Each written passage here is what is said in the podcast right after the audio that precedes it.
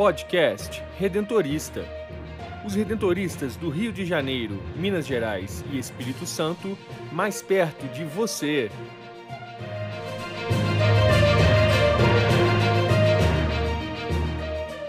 Olá, está no ar o podcast Redentorista da província do Rio. Eu sou Brenda Mello e no episódio de hoje o padre Vanderlei Santos de Souza explica as celebrações da Semana Santa e sugere de que forma os fiéis podem viver intensamente esses dias de reflexão, graça e paz. Reavivando a memória redentorista, o historiador Rafael Bertante resgata a história do beato ucraniano Nicolau. E o superior da província do Rio, Padre Nelson Antônio Linhares, medita sobre um tema fundamental na espiritualidade redentorista: a paixão de Cristo.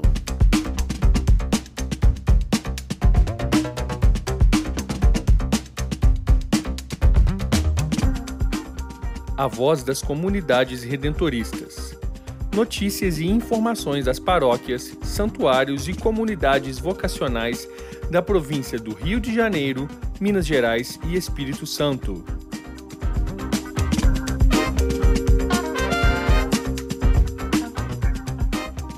A Semana Santa teve início com o Domingo de Ramos, no dia 10 de abril, celebrando a entrada triunfal de Jesus em Jerusalém e se estende até o Domingo de Páscoa, dia 17.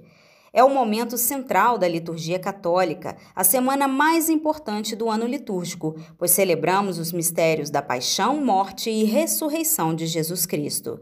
Nesses dias, lembramos o fundamento principal da nossa fé. Cristo morreu e ressuscitou por amor aos homens e para nos livrar do pecado.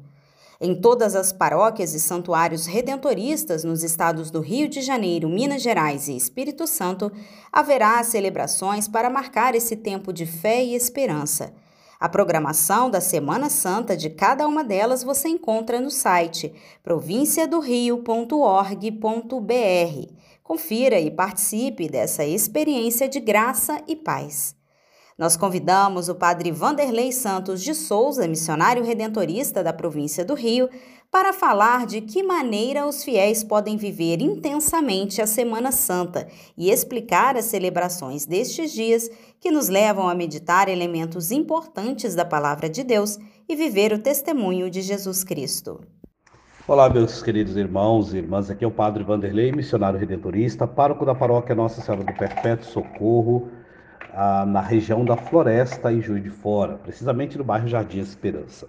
Depois de termos vivido a experiência bonita e animadora do Domingo de Ramos, né, após dois anos sem atividades públicas nas paróquias, nas comunidades, tudo muito restrito, esse ano podemos manifestar de forma festiva, eh, de testemunhal mesmo, a chegada de Jesus, aquele que traz a palavra de Deus. Isto é, buscando a sua base na, no Evangelho, que conta a entrada de Jesus em Jerusalém uma semana antes da sua paixão. Né? Domingo de Ramos é um dia que a gente leva os nossos ramos para saudar como igreja, como que, comunidade de fé, e depois levamos esses ramos. Então, interessante você colocar na porta da sua casa ou no portão que dá acesso à rua este ramo verde que você levou para a procissão, que foi ou que você recebeu na igreja, que foi abençoado, este ramo como testemunhal da sua vivência, da sua fé. É, isso foi domingo e a gente carrega, coloca esse ramo. E quando tirar, padre? Deixa até Pentecostes. Normalmente, quando é o ramo de, de coqueiro ou palmeira, ele vai ressecando, mas vai permanecendo com a sua tonalidade verde, amarronzado. Então fica bonito também, que a gente vai observando esse passar do tempo, você vai observando cada dia. Depois, esse ramo que você é, levou para casa, que conservou, no, no, ano que vem, ali aproximando do carnaval, você leva para a igreja, porque esse ramo, ele, a gente vai fazer uma fogueira, queimar esses ramos, e desses ramos queimados, que foram abençoados no domingo de ramos, nós vamos fazer as cinzas que serão impostas na cabeça dos fiéis na quarta-feira de cinzas. Então você conserva o ramo na sua casa e depois, no final do ano, ali antes do carnaval, um pouquinho, você já leva para a igreja para que ele possa ser preparado à cinza. Aí nós temos esses três dias da Semana Santa, no qual a igreja vai nos convidar a meditar elementos importantes da palavra de Deus que nos faz viver o testemunho de Jesus Cristo.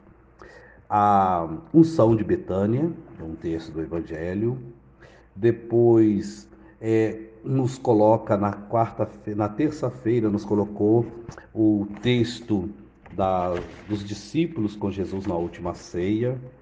Hoje, quarta-feira, o Evangelho nos oferece a oportunidade de meditar, é, ainda no contexto da, da ceia, é, a preparação, o estar atentos ao que Jesus fala. Entramos no rito da, do Trido Pascal. Quinta-feira, é importante você se lembrar que quinta-feira nós celebramos a, a, celebra, a ceia do Senhor.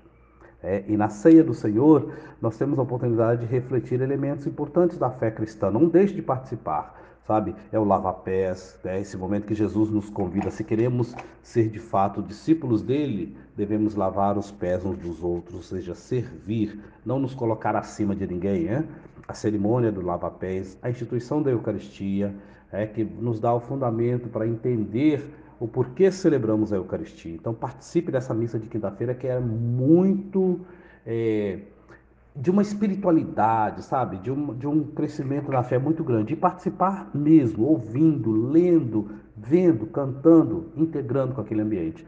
Após essa celebração, normalmente nas igrejas nós fazemos a trasladação do Santíssimo e desnudação dos altares. O que, que é isso?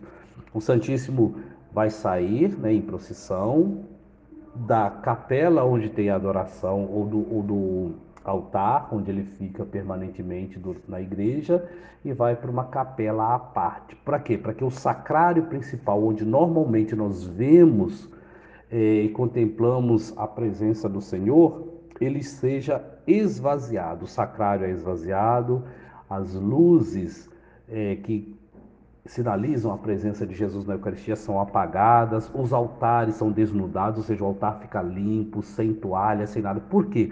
Nós entramos nesse grande mistério, como nós refletimos com o Padre Nelson, da paixão de Jesus, né? Esse clima, essa riqueza da espiritualidade cristã. Não deixe de participar desses momentos prestando atenção nesses elementos, sabe?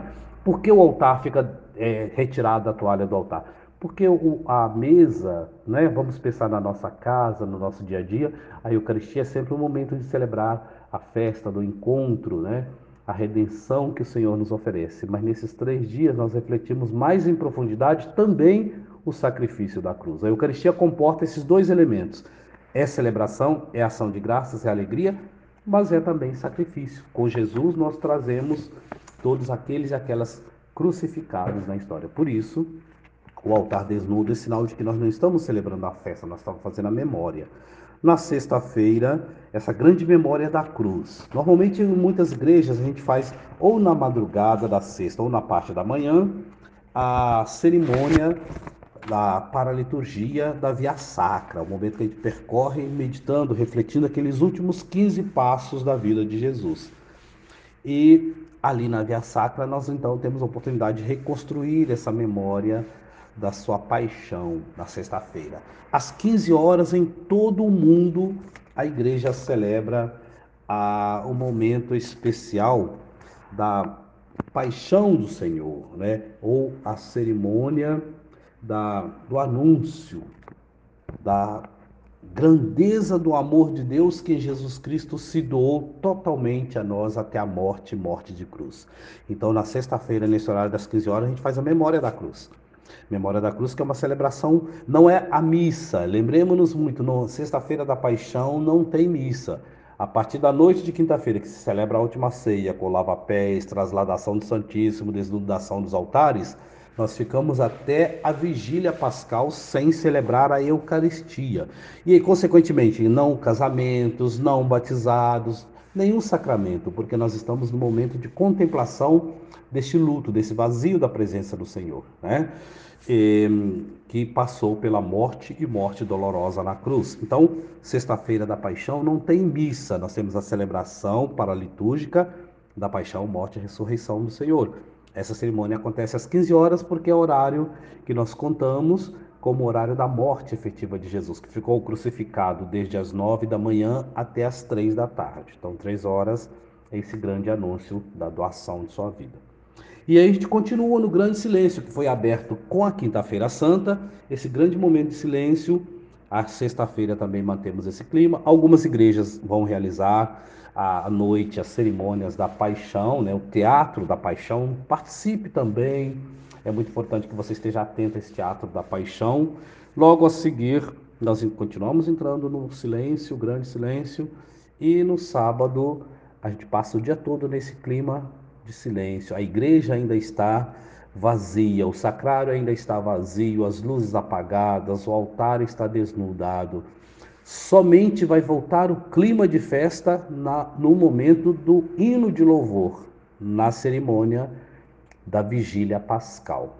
É, a vigília pascal normalmente à noite, a partir das 20 horas, algumas igrejas, 19 em outras, alguns lugares, algumas igrejas fazem exatamente na virada do sábado para o domingo, ou seja, meia-noite, mas a vigília pascal é que vai trazer de novo esse clima de celebração do Senhor que está vivo no meio de nós, mas nós contemplamos, meditamos, fizemos memória do seu sacrifício na cruz. É, desde a quinta-feira santa até a noite do sábado. A vigília pascal é importante que você leve a sua vela para você fazer a renovação das promessas do batismo. Não deixe de levar a sua vela, não deixe de participar desse momento muito importante. Eu gosto sempre de lembrar as pessoas, a vigília pascal não é uma missa mais comprida ou mais demorada. A vigília pascal é a grande celebração, a grande vigília que nós celebramos, contemplamos a vida e a ressurreição do Senhor. Olha, você pode fazer vigílias o ano todo, vigília disso, daquilo, vigília de festa do, do, seu padroeiro. Você pode fazer vigílias que for. Mas se você não participou da vigília pascal, meu querido irmão, minha querida irmã, faltou você celebrar a grande Páscoa do Senhor. Se alegrar com a igreja que se alegra porque o Senhor ressuscitou. Então não deixe de participar da cerimônia da vigília pascal. E lembre-se, é uma vigília. Não é uma missa mais cumprida. Ah, passou de uma hora, já está demorando demais essa missa. Não pense assim. Não leve isso com você, porque a vigília pascal não é isso, não é uma missa mais demorada. São várias leituras. No total são oito leituras, oito salmos. Contemple isso, medite isso. É muito bonito você prestar atenção como é que as leituras vão começando lá na descrição do Gênesis, da criação vem perpassando toda a história da salvação. É uma celebração que a gente deveria ir para ela assim: estou indo e não tenho hora para voltar, porque é muito bonito. Muito importante participar, que você esteja inteiro, inteiro nessa celebração. E no domingo, a gente celebra aí a Páscoa do Senhor, a ressurreição. Claro, meu querido minha querida, toda essa cerimônia que a gente celebra, da paixão, da morte, nós temos certeza que Jesus está vivo. Nós não estamos é, incensando e nem louvando a morte, nós estamos louvando e adorando ao Senhor que morreu para nos oferecer a vida e a vida em abundância. Então nós agradecemos a vida de Jesus doada e não a morte é, incruenta na cruz. Não é o sacrifício que nos agrada, assim como não é o sacrifício que agrada a Deus. O que agrada a Deus é um coração arrependido e um coração agradecido. Vivamos a Semana Santa Vivamos essa experiência bonita de graça e de paz.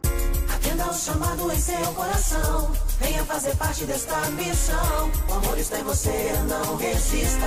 Seja um missionário redentorista. A escolha é sua, pode crer. A diferença você vai fazer.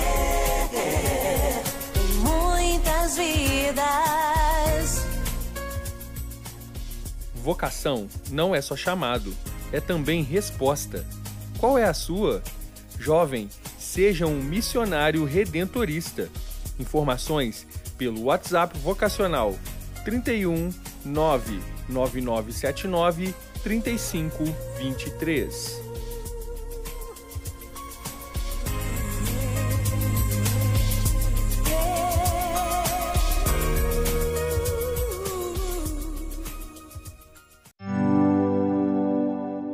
Memória Redentorista.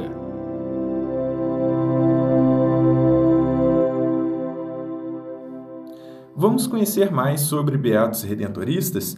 Eu me chamo Rafael Bertante, sou historiador da província do Rio e no Memória Redentorista de hoje vamos falar sobre o beato ucraniano Nicolau Charnetsky. Nicolau Charnetsky nasceu em 14 de dezembro de 1884 em Colomia, no oeste da Ucrânia. Sua família era numerosa. Seus pais, Alexander e Parasheva, ainda tiveram mais oito filhos. Nicolau era o mais velho deles e todos eram devotos da Igreja Greco-Católica Ucraniana. A vocação religiosa de Nicolau foi se, foi se despertando ainda em sua juventude. Quando completou 18 anos, teve a oportunidade de se mudar para Roma para prosseguir com seus estudos. De volta à Ucrânia, foi ordenado presbítero em 1909. Como sacerdote, Padre Nicolau chegou a se doutorar em teologia e lecionar teologia dogmática e filosofia no Seminário Católico Ucraniano. Por volta de 1913, a província belga dos Redentoristas estabeleceu uma missão na Ucrânia. Padre Nicolau os conheceu e se interessou pela espiritualidade redentorista. Assim, ingressou no noviciado redentorista em 1919. Fez sua profissão religiosa na congregação em 1920.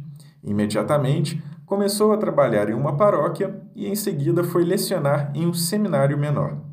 Em 1926, seguiu para o norte da Ucrânia para ajudar a promover uma melhor relação entre os católicos e os ortodoxos ucranianos. Lá, sua devoção ao povo e seu incansável esforço para promover as boas relações ortodoxas católicas fizeram com que o Papa Pio XII reconhecesse e o nomeasse como bispo titular de Lebed. Sua sagração aconteceu em Roma em 1931. Dom Nicolau foi o primeiro bispo redentorista ucraniano e teve sua trajetória marcada pela persistência. Ao longo de todo o seu caminhar, sofreu inúmeras perseguições no ano de 1939, durante a ocupação soviética da Ucrânia, na Ucrânia Ocidental, os redentoristas precisaram deixar a região e o bispo Nicolau acabou se mudando para Lviv. Nessa ocasião, ele voltou a lecionar filosofia, psicologia e teologia moral. A sua calma e sua fé inabalável levava seus alunos ao considerarem um santo. Em 1944, houve uma nova invasão soviética na região, e no ano seguinte todos os bispos greco-católicos ucranianos foram presos. Dom Nicolau foi preso em 11 de abril de 1945, sob acusação de ser um agente do Vaticano. Por isso, foi condenado a trabalhos forçados. Permaneceu preso por 11 anos. Ao longo desse tempo, foi transferido para cerca de 30 prisões, se destacou por sempre se manter gentil e calmo, mesmo passando por, durante esse tempo, cerca de 600 horas de interrogatório e também momentos de tortura. Em 1956, sua saúde estava bem debilitada. As autoridades do presídio acharam melhor liberá-lo, para que não morresse na cadeia. Porém, após ter sido solto, sua saúde chegou a ter uma leve melhora, suficiente para prosseguir evangelizando em uma comunidade católica ucraniana, ainda que de modo clandestino.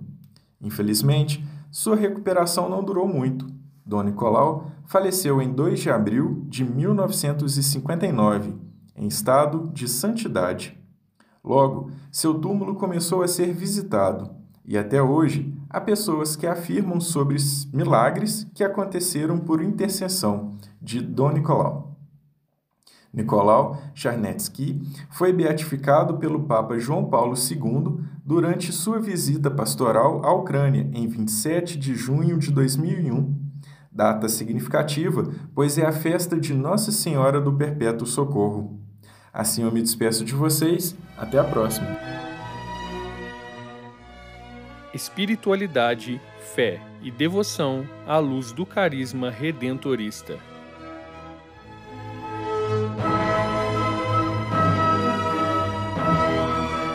No podcast redentorista desta semana, vamos meditar sobre um tema que é fundamental na espiritualidade redentorista, que é a paixão de Cristo, a morte de Cristo, a entrega de Cristo.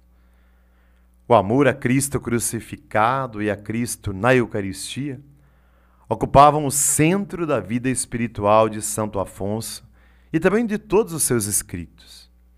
Santo Afonso fez da paixão o centro dinâmico da sua espiritualidade ele se consumia até o profundo do seu ser com o amor de Deus revelado na paixão de Jesus. Ainda quando jovem, inspirado por sua experiência interior, ele chegou a pintar a imagem de Cristo na cruz. A paixão tornou-se um tema central da sua pregação e ele deixou essa marca na congregação redentorista. Tanto que, ao dirigir-se às almas no confessionário, ensinava-lhes a meditar sobre a paixão. Afonso nutria seu amor a Cristo crucificado meditando nos evangelhos, lendo livros sobre a paixão e rezando diariamente a via sacra. Numa carta que ele escreveu, referindo-se a seu livro Considerações e Afetos sobre a Paixão de Jesus Cristo, que foi escrito em 1761, Afonso escreve: eu mesmo o uso todo dia. Recomendo-lhe não deixar passar nenhum dia sem recordar em sua mente ao menos alguma coisa da paixão com auxílio desse livro. A paixão tem sido o contínuo objeto de meditação para os santos. Afonso podia dizer com São Paulo: Estou crucificado com Cristo e já não sou eu que vivo, é Cristo que vive em mim, como a carta aos Gálatas no capítulo 2. E isto dava uma força irresistível às suas palavras sobre o amor de Deus manifestado na paixão. A devoção de Afonso à paixão deixou sua marca na congregação e na missão. Ele chamou os redentoristas a segui-lo nos passos de Cristo Redentor, pregando a boa nova do reino de Deus aos mais pobres e abandonados. Santo Afonso deu à congregação o seu brasão com a cruz, a lança, a esponja e o lema Copios apudem redemption. Nele é copiosa a redenção. Cada quarto do convento redentorista devia ter uma imagem do Cristo crucificado. E na entrada de nossas casas devia haver um grande cruz de madeira. O amor de Deus por nós, demonstrado na paixão, é um tema importante da sua pregação missionária. Numa carta sobre o modo de pregar, ele escreve: Peço-lhe que fale muitas vezes sobre o amor que Jesus Cristo teve para conosco na sua paixão e na instituição da Eucaristia, e sobre o amor que devemos ter para com este muito amado Redentor, recordando com frequência esses dois grandes mistérios de amor. Em nossas missões, especialmente nos três últimos dias, devemos falar somente da paixão do Redentor a fim de prender as almas a Jesus Cristo. O levantamento do cruzeiro no final da missão devia ser para o povo um memorial contínuo da paixão, mantendo-os conscientemente no caminho da conversão. Afonso compôs também hinos sobre a paixão, que eram cantados nas missões, bem como uma extensa composição musical, por exemplo, o dueto entre a alma e Jesus na sua paixão ele fala da paixão em todos os seus livros e compôs várias obras explicitamente a ela dedicadas. Por exemplo, O Amor das Almas, Meditações sobre a Paixão de Jesus Cristo para cada dia da semana, Considerações e Afetos sobre a Paixão de Jesus Cristo, 15 Meditações sobre a Paixão de Jesus Cristo, são textos de Afonso. Por isso, a paixão de Cristo está no centro da espiritualidade redentorista. Eu fico por aqui. Até o nosso próximo encontro, com a graça de Jesus.